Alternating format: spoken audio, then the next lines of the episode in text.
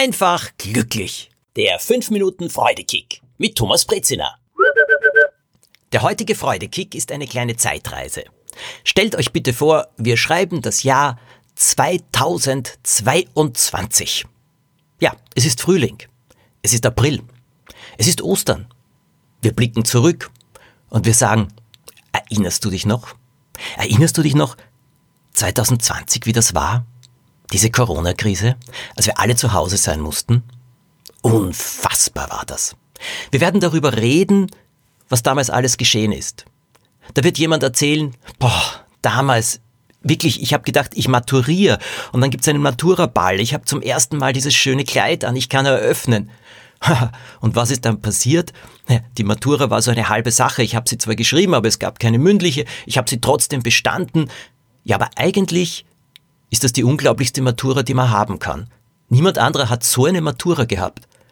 Ich glaube, diese Matura werde ich nie vergessen und andere werden zustimmen und sagen, ja wirklich, du, deine Matura ist wirklich eine Matura, wie es sie nur einmal gegeben hat.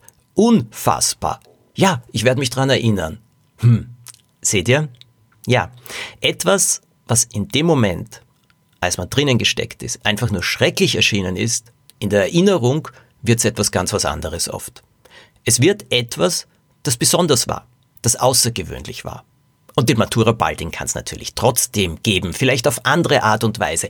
Es wird vieles jetzt anders sein.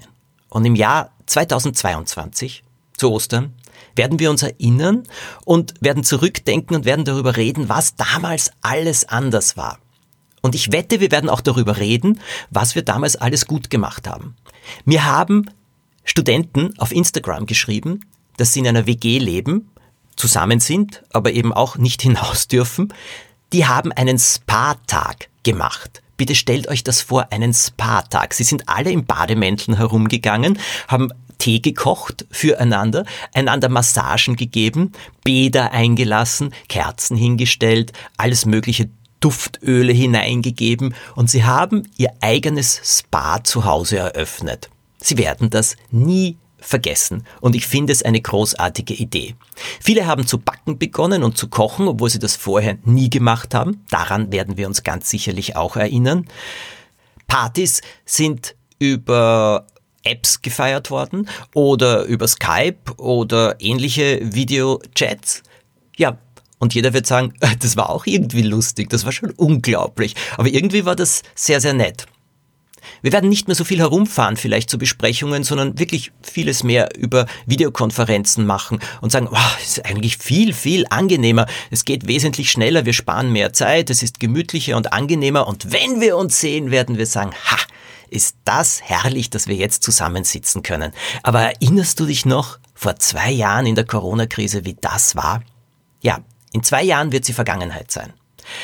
Werden alle Probleme verschwunden sein, die jetzt entstanden sind? Ich weiß es nicht, ich bin kein Hellseher. Etliche davon werden aber gelöst sein. Wird sich manches auch positiver entwickelt haben, als wir jetzt gerade denken?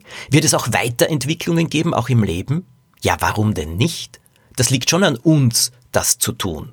Und ich denke, es ist jetzt auch ein guter Moment, sich zu überlegen, wie möchte ich denn leben in zwei Jahren? Und was ich da immer so mag, ist ein Brief aus der Zukunft. Man setzt sich hin und schreibt sich selbst einen Brief. Also vor zwei Jahren hätte ich mir ja noch gar nicht vorstellen können, dass mein Leben jetzt so und so ist. Und dann beschreibt ihr, wie euer Leben in zwei Jahren sein soll. Was fühlt sich gut für euch an? Was hättet ihr gerne? Und dann stellt euch vor, im Jahr 2022 sitzt ihr und sagt, bitte schaut dir das an, wie ich jetzt lebe, wie ich da, was ich da mache. Es sind vielleicht keine Riesenveränderungen, aber trotzdem, sie tun mir gut und es ist besser als vor der Corona-Krise. Das wäre doch etwas. So könnten wir etwas aus der ganzen Sache machen. Viele wirtschaftliche Probleme, die jetzt aufgetaucht werden. Ich hoffe sehr, dass sie gelöst werden können. Ich glaube, ein großer Teil wird in zwei Jahren auch wesentlich besser sein. Es wird weitergehen. Wird alles einfach? Nein, das wird es nicht. Und wir werden in zwei Jahren auch darüber reden, dass manches ganz schön schwierig war oder vielleicht noch immer ist. Aber ich habe einen tiefen Glauben, dass wir vieles, vieles schaffen können und dass es an uns liegt, jetzt auch vieles besser zu machen. Versetzt euch ins Jahr 2022.